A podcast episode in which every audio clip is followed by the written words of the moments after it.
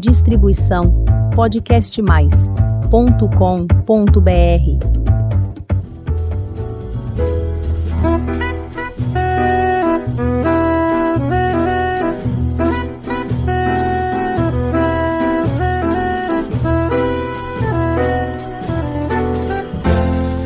Olá, eu sou a Elizabeth Junqueira do canal Avosidade.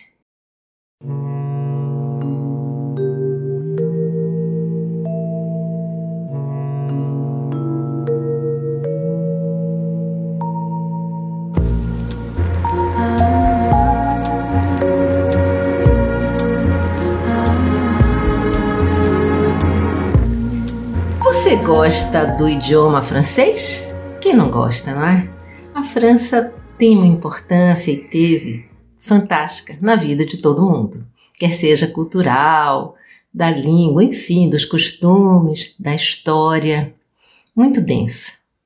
Mas hoje a gente vai ter uma convidada que vocês vão ter oportunidade de voltar a praticar o seu francês e ela vai explicar como. Nós recebemos aqui hoje a Inês Mena Barreto. Ela é professora de linguística formada pela USP e com uma carreira enorme fora do Brasil, doutorados e tudo mais, pós-doutorados que ela mesma vai explicar para a gente. Olá, Inês, é um prazer recebê-la aqui conosco. Prazer é todo meu. Muito obrigada pelo convite.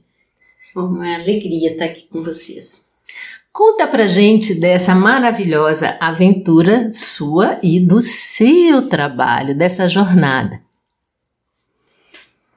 Ah, então, eu, uh, na verdade, tenho uma relação com a França que é uma relação assim atávica, inconsciente, que eu fui descobrir depois de já estar morando lá na França, porque assim, uh, eu descobri meu avô, meu avô materno morreu quando eu tinha dois anos, uma história de, em suma, de família um pouco complicada, que eu fui ter contato com a biblioteca do meu avô quando eu já estava na universidade, e era 90% dos livros eram em francês. E assim, eu sou na família a herdeira dessa biblioteca, porque na minha geração eu fui a única que acabei me interessando pelo francês, aprendendo a língua e tendo essa relação forte com a cultura francesa. Mas meus passos assim na direção da França foram guiados menos pela minha vontade, alguma coisa, algum fio, né? Que depois retrospectivamente a gente tenta explicar.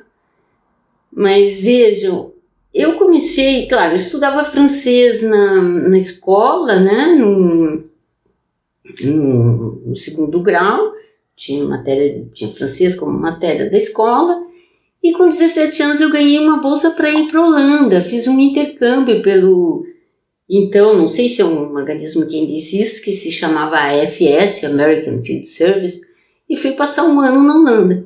E na Holanda, com a dificuldade da língua na escola, o idioma, assim, o que eu conseguia fazer na escola e acompanhar bem, com adolescentes da minha idade, que era o objetivo, eu fazer amigos e ter uma vida social e conhecer as, as pessoas da minha idade, a coisa que eu podia fazer era fazer aula de línguas.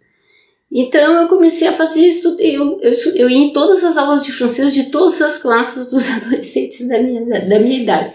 E assim, o meu francês, que já era incipiente, quando eu cheguei lá, cheguei com um francês maravilhoso, assim, para minha idade, para o tempo de experiência, acabei entrando na Aliança Francesa, fiz um ano de língua ainda, de preparação, entrei no Nancy, e quando eu comecei a faculdade, eu já dava aula de francês na Aliança Francesa.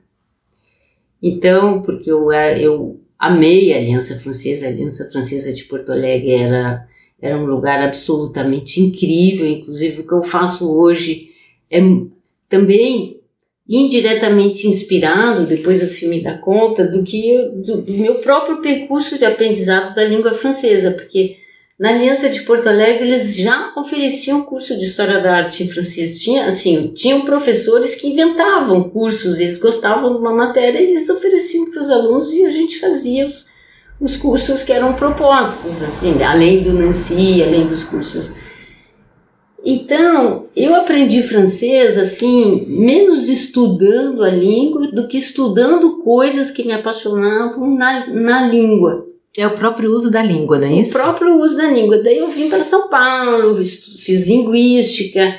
Daí, como eu dava aula na Aliança Francesa, eu pensei, bom, seria interessante eu passar um. Já comecei a escrever para as pessoas, professores, universidades e tal, para organizar uma pós-graduação na França. Daí fui aceita direto no doutorado lá, porque eu tinha apresentado um trabalho de, de um trabalho quando eu estava no quarto ano da faculdade, tinha apresentado um, um trabalho no congresso internacional e fui, ganhei uma bolsa do CNPq e fui para a França fazer o meu doutorado lá. Daí casei, né? Casei, tive um filho e acabei fazendo a minha carreira por lá. Acabei ficando 27 anos na França.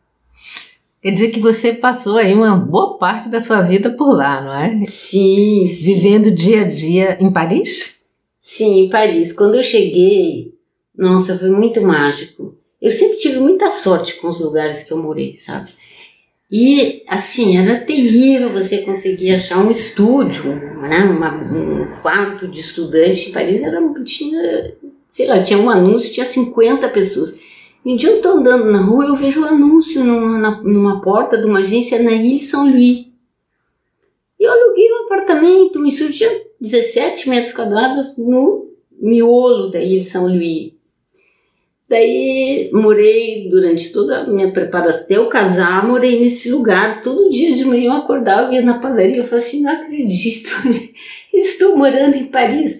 Daí eu andava quatro passos, assim, andava 50 metros, eu via os fundos da Notre Dame, eu ia na padaria, daí era é, foi um sonho, né? Os primeiros quatro anos de vida em Paris foi um sonho. Eu fazia tudo a pé, eu ia para a biblioteca da Sorbonne a pé, Estava é, tudo assim, o Louvre, alguns 15 minutos de caminhada eu já estava no Louvre, foi um, um, sonho, um absurdo. Assim. Daí eu fiquei. Era uma festa Paris, então. Ah, Paris era mais que uma festa, principalmente no verão, assim, nossa. Era. As noites eram. Né, é, eram curtas, então até as 10 da noite ficava aquele céu daquele azul, parece aquelas iluminuras medievais, sabe? Aquele azul maravilhoso, que é um azul único, cor do céu, também é uma coisa que a gente não. A gente só percebe quando a gente sai do, do Brasil, né? Que, que o azul do céu não é o mesmo azul em todos os lugares. Então eu tenho lembranças muito, muito especiais, assim, desse, de todos esses 27 anos que eu morei na França, a França é um país, é, assim, para as pessoas que gostam de cultura, de arte, que gostam de ler, que gostam de história, e tem, né, a França foi nas ciências humanas também, nos anos 70, nos anos 80, foi um centro importantíssimo.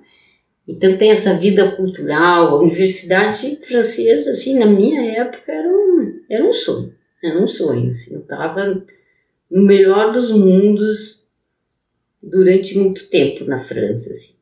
E durante todo o seu tempo lá, você ficou é, lecionando? O que que você, qual era a sua principal atividade lá nesse período todo da França?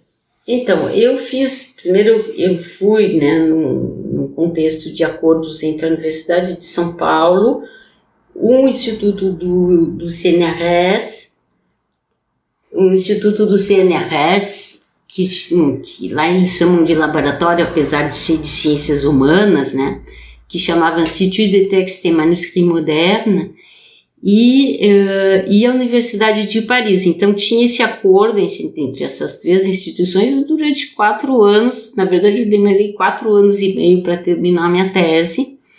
Eu fiquei desenvolvendo a minha tese nesse laboratório. Quando eu terminei a tese, eu continuei trabalhando com pesquisa. Uhum. Daí eu fiz uma carreira, trabalhei com alguma coisa que vai ser muito esdrúxulo para os ouvintes, que eu trabalhei alguns anos com codicologia que eu trabalhei com papel, com análise do papel, aprendi uma, toda uma, uma expertise para poder classificar e datar os papéis dos manuscritos dos escritores.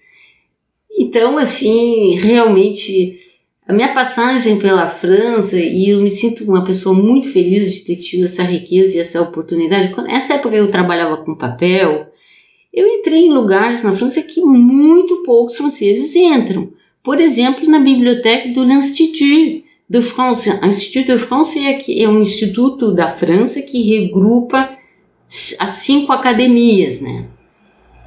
E eles têm uma biblioteca que é, um, é uma para você entrar nessa biblioteca você tem que ter uma carta de apresentação, um pedido especial de um acadêmico para você entrar. Então a gente, eu e a minha colega, minha chefe do departamento onde eu trabalhava, a gente estava fazendo uma expertise dos manuscritos do Condorcet. Estava estudando o papel, né, tentando classificar todos aqueles manuscritos para os membros da academia que estavam fazendo uma edição do livro. Então, assim, é um lugar. Eu, é, é, absurdo. Você está lá, você está naquele silêncio absoluto. Nesse, esse, esse trabalho com pesquisa me possibilitou. Já manipulei os manuscritos os manuscritos do Proust, eu já manipulei os manuscritos do Flaubert, os manuscritos do Stendhal, que é o autor sobre o qual eu fiz a minha tese, os manuscritos do Rousseau, do Diderot, do Montesquieu, do Condorcet. E assim, como a gente trabalhava para datar esse papel, a gente, a gente não podia usar luva. Então a gente tinha um, uma relação íntima com, com o papel, com as folhas, que a gente. Até o, o barulho que fazia a folha era pertinente para identificar o tipo de papel que. Isso, uma, uma, uma área bem especializada, né? Mas chegou uma hora lá na França que eu também cansei dessa vida de rato de biblioteca durante acho que uns. Acho que 20, 23, 24 anos, assim, a minha a minha vida era acordar e ir para um lugar absolutamente silencioso e ficar lá no meio dos livros, estudando, escrevendo, lendo, pesquisando, ou analisando o papel.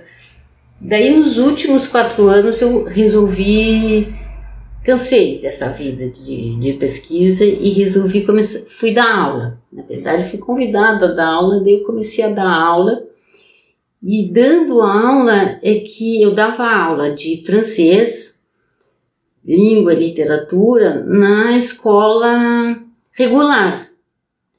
Então eu dava aula no colégio e no liceu, né, que são as, seria assim das aqui no Brasil da sexta série ao terceiro ano do, do ensino médio. médio. Uhum. E uh, a gente, enquanto professor de francês, a gente preparava os alunos para um exame facultativo, uma prova facultativa que eles, que eles tinham, que era uma prova de análise de imagem. Que eu adorei, eu adorei dar aula sobre esse assunto. Eu gosto muito de literatura. Eu de vez em quando dou aulas de literatura também. Mas eu sempre trabalhei na literatura com a imagem como que um texto constrói uma imagem na cabeça do leitor, né? Quando você pensa nos romances que você leu na sua vida, você tem sempre um cenário, né? Esse cenário não foi você que inventou sozinho. O escritor ele tem estratégias para fazer para criar essas, essas imagens e essas visualizações. Né? Então, eu trabalhava muito sobre isso quando eu trabalhava com literatura. Com os, com os alunos desse período? Do, do Não, quando do, eu fazia pesquisa, eu, né, eu publiquei artigos sobre isso. A pesquisa uh, na área, a minha pesquisa era na área de literatura, né? Sim. Então, eu estudava essa questão da imagem no texto. E Aproveitando esse gancho da imagem no texto, foi isso que você trouxe para o Brasil com a sua vinda? Esse curso? Como é que foi essa história? Como é que foi essa passagem de sair da França? Não, quando tão... eu cheguei aqui, eu, eu vim para o Brasil num momento que na minha vida eu falei assim, bom, porque na, na, na, a gente, no absoluto, a gente queria fazer sei lá, se me deixassem, o que, que eu faria na vida? Eu faria isso. Só que você tem que estar na instituição, aquele assunto, principalmente quem trabalha em instituição universitária, muitas vezes até, até o assunto da sua pesquisa é tem que ser determinado por uma estratégia de carreira. Porque certos assuntos, se você for estudar, você nunca vai ser recrutado para um cargo. Né? Então você vai fazendo concessões e vai adaptando. Eu sempre tive facilidade porque eu sou uma pessoa que gosta de muita coisa. Mas quando eu, cheguei, quando eu fiz 50, 50 anos, eu falei assim: chega, eu vou fazer agora na vida o que eu quero. E eu disse, eu fiz essa aposta, entendeu? Então eu cheguei e falei assim: eu vou fazer o que eu quero e o que eu, eu amo dar aula é a minha vocação primeira, assim. Qualquer pessoa que queira aprender alguma coisa, eu já gosto da pessoa, porque é uma oportunidade de eu explicar, de eu ensinar. Eu adoro dar aula. Então, eu falei assim: eu vou escolher o assunto sobre o que, que eu vou dar aula e eu vou oferecer para as pessoas e ver se as pessoas querem, se as pessoas se interessam. E eu fiz isso. Daí eu comecei, inventei. É isso quando você voltou ao Brasil? Quando eu voltei para o Brasil. Não, primeiro eu fiz dois anos, eu fiz ainda um pós-doc na USP. Nos primeiros dois anos de Brasil? É, porque eu precisava, eu sempre guardei esse vínculo com, a, com o pessoal da USP, né? Porque ia muita gente do Brasil para lá e eu, né, tinha auxiliava em uma coisa ou outra, orientava. Nesse, esse, porque esse, esse laboratório onde eu trabalhei muitos anos, ele tinha, né, ao longo de todos esses anos, um vínculo com a USP, tinha acordos internacionais de cooperação. Então, vinha muitos professores da USP, do Brasil, para Paris. Daí, quando eu voltei, então, eu fiz esses dois anos de pós-doc, mas daí eu disse, ah, não, agora eu vou fazer o que eu quero. Então, eu eu falei assim, vou fazer que nem na antiguidade, né? Ninguém precisava, sei lá, eu imagino, né, que Platão chegava num determinado lugar e para ensinar, tinha algo a ensinar e quem quisesse aprender. Foi um pouco nessa lógica que eu comecei de uma maneira assim, no início bastante confidencial e tal, e fui oferecendo e muito o que funciona muito é boca a boca. E e o curso foi crescendo. Eu comecei, eu comecei a dar esse, esse, inventei esse curso em 2016 e ao mesmo tempo fui ajustando, né? É, conta aqui pro ouvinte como é esse curso. Vamos lá, vamos dizer que eu tenha estudado francês, tá certo? E parei, embora adore o idioma, o idioma tá ali guardado em algum lugar, e aí de, de repente descubro você, Inês que você não vai me dar aulas de francês propriamente, vamos lá, da semântica, de como faz. Você vai me trazer o francês que você me falou no começo da conversa, da vivência da língua. E aí você usou a arte para isso, não é isso? Então é um curso de francês que fala sobre arte, não é isso? Sim.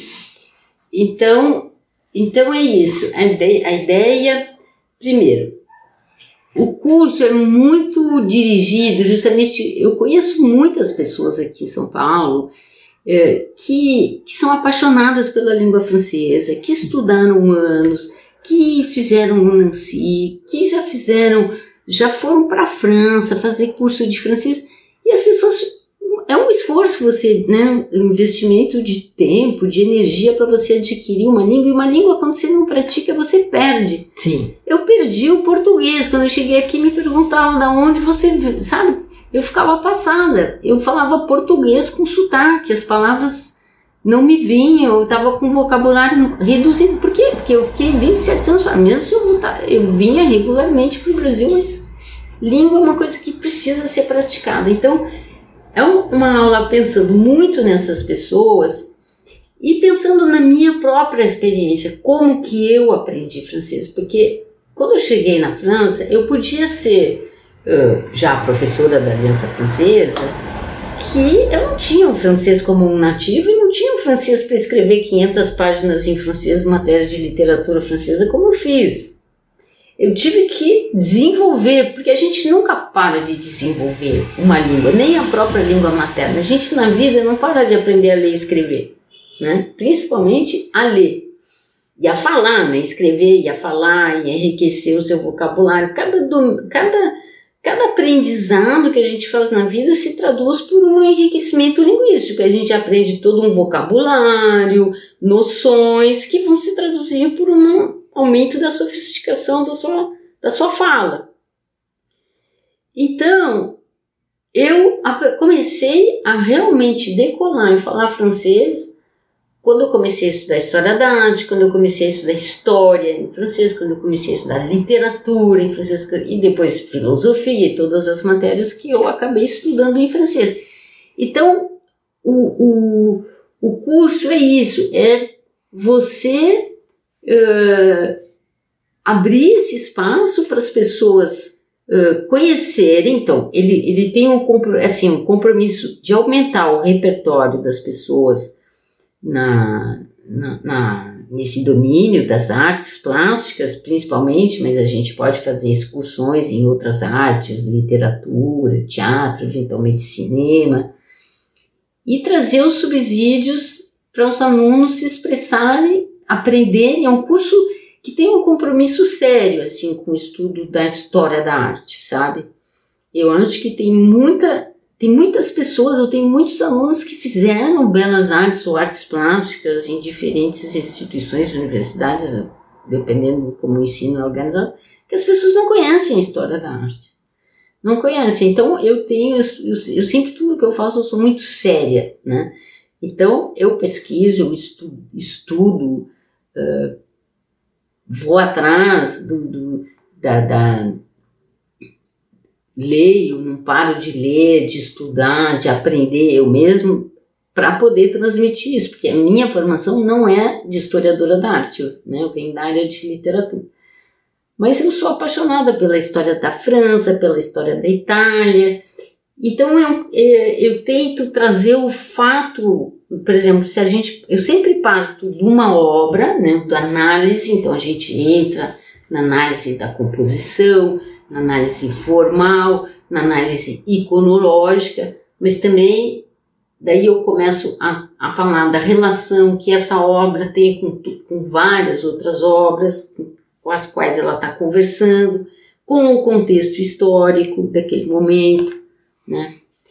E, e, e assim, e a gente vai ao mesmo tempo viajando, porque assim, a gente, a gente estuda muito eu, o curso vai evoluindo junto com os alunos, né? Então, a gente estuda, passa muito tempo na Itália, obviamente, né? A gente começa no século XV, às vezes ainda eu tenho sempre essa tendência a voltar um pouco mais para trás, de vez em quando a gente também faz pequenas incursões na Idade Média, mas do século XV em diante.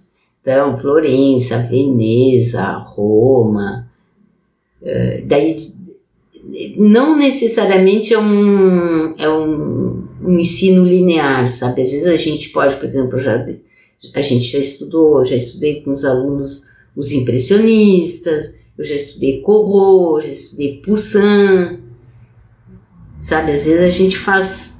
E, na verdade, a história da arte é sempre uma grande conversa, sabe? Os, é, é, do ponto de vista temporal, é uma coisa muito difícil, inclusive, de entender, porque um pintor como Manet, você tem na história, sei lá, o Tiziano, o Velázquez, o Tintoretto. O Manet é um pintor do século XIX que ressignifica o passado. A gente não vê mais o Tiziano, o Velázquez, com os mesmos olhos se não tiver que as pessoas antes do impressionismo, entendeu? Sim. O impressionismo ele ressignificou um, toda uma linhagem dentro da história da arte. Então eu gosto muito de fazer essas essas idas e vindas, sabe? Então quando a gente ah, é, vamos vamos tentar aqui é, explicar quando a gente está estudando em francês, importante lembrar é em francês um quadro eu posso situá-lo, como você disse, por, é, com o autor, por que, é que ele fez aquilo, qual foi o contexto que ele fez aquilo e o que aquilo teve de desdobramentos dentro da arte e também dentro do contexto histórico? Sim, por exemplo, eu vou dar um exemplo para ficar mais, mais concreto. Vamos chegar ao Nascimento de Vênus do Botticelli, Tá. que é um quadro que todo mundo conhece, né? Então as pessoas olham linda Vênus naquela concha, aquela cena bucólica e tal. Começa. Primeiro, esse quadro foi a primeira cena, é a primeira representação de um motivo mitológico desde a antiguidade. É o primeiro nu feminino. A partir dessa Vênus tem todo um gênero dentro da pintura que nasce com esse quadro. Esse quadro ele tem uma composição que a Vênus, ela como se ela as, as figuras, né, que são do lado o Zéfiro e do outro lado o Zéfiro e a Aura, né, os ventos que sopram e levam ela para a margem da ilha de Chipre e a deusa da primavera que acolhe formam uma espécie de estojo em torno da Virgem e isso descreve como uma figura de uma mandorla. Então, este quadro a gente estuda as linhas de força da composição, o trabalho com as cores, o desenho do Botticelli, etc. Mas a gente insere por que, que esse quadro surge nesse momento? Porque em Florença, nessa época, existia um verdadeiro culto a Vênus. Né? Isso. Os Uhum. manuscritos que estavam conservados no mundo árabe, né? de, de astrologia, de, de filosofia, de medicina, todos, mas, por exemplo, nessa época chega em Florença, comprado pelo Cosimo de Medici, então a família, os Médicis, padrinhos do Renascimento, e a gente vai para Florença, e, e como que era organizado. E eu sempre tento ter uma abordagem antropológica da arte, sabe? A arte inserida dentro de uma sociedade qual era a função, o que, que representava, por exemplo, coisa que poucas pessoas sabem, que o nascimento de Vênus era um presente de casamento.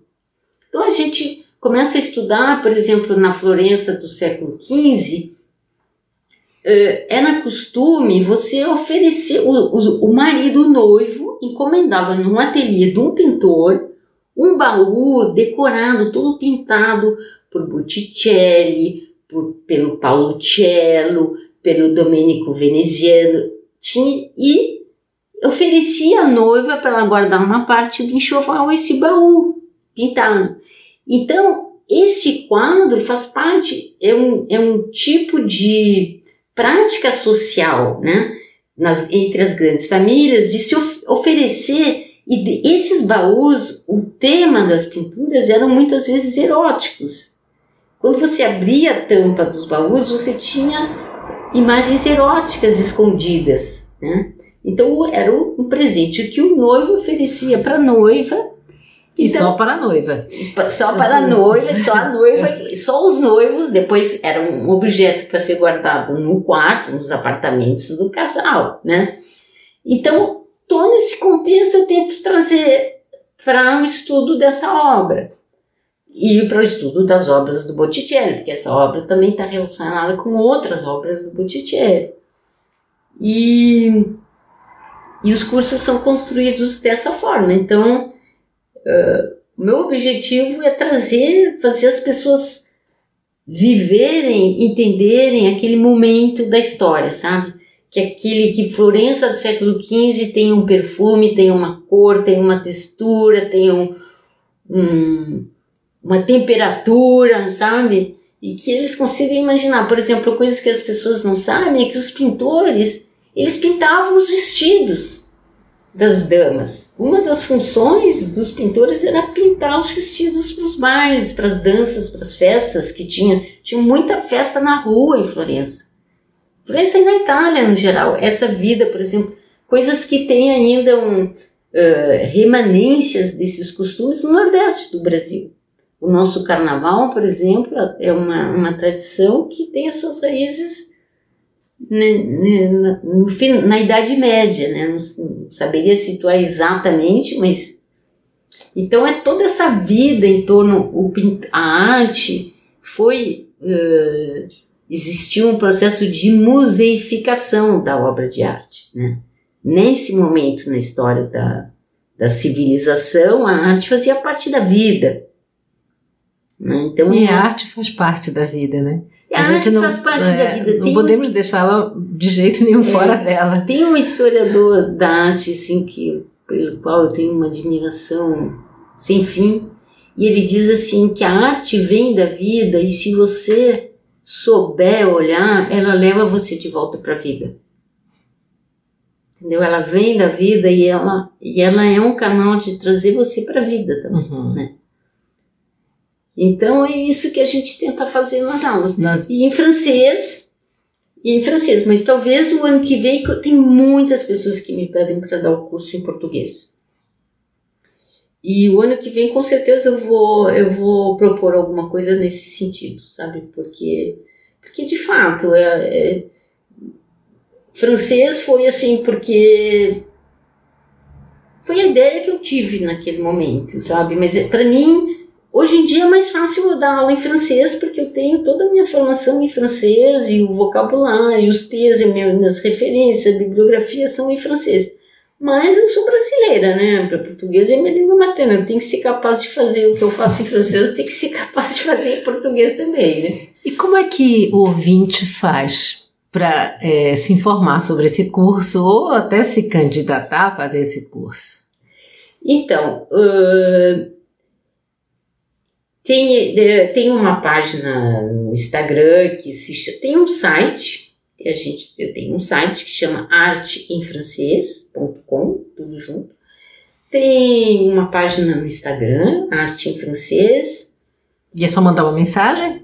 E é só mandar uma mensagem, uh, pode entrar em direto, contato direto comigo. Então, eu, eu regularmente eu organizo aulas abertas, né, que eu convido as pessoas para conhecerem o curso.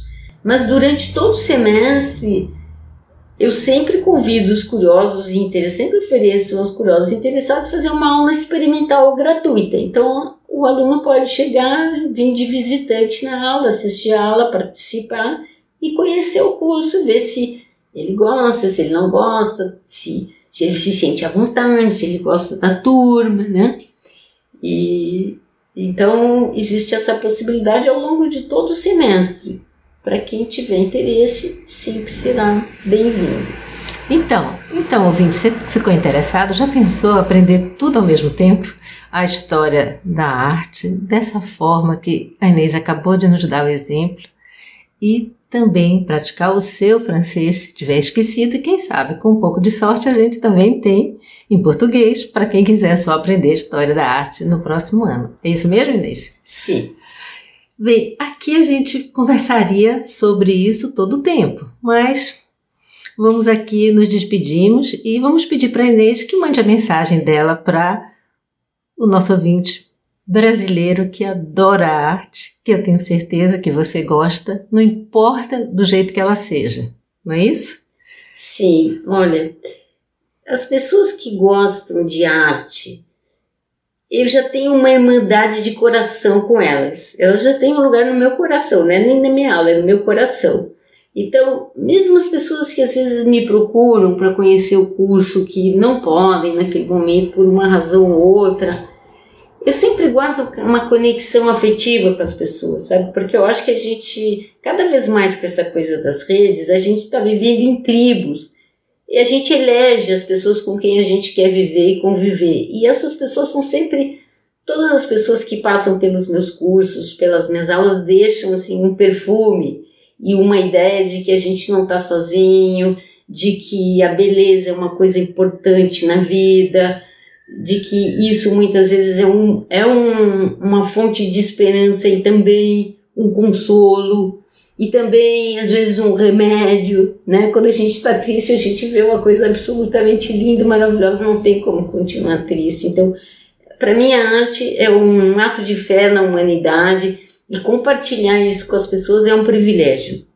Então, todos os ouvintes do podcast são bem-vindos e e já tem, sab, venham sabendo que vocês já têm um lugar no meu coração. Muito obrigada pela nossa conversa e aqui vamos celebrar a vida e a arte também. A arte e a vida juntas fazem um mundo melhor, com certeza. E para você que está nos ouvindo pela primeira vez, faça um convite. Visite o canal Avosidade. Tem muita história bonita para você conhecer e se emocionar, como essa que acabamos de ouvir. Toda quinta-feira tem episódio novo às 16 horas. Muito obrigada pela companhia e até o próximo episódio.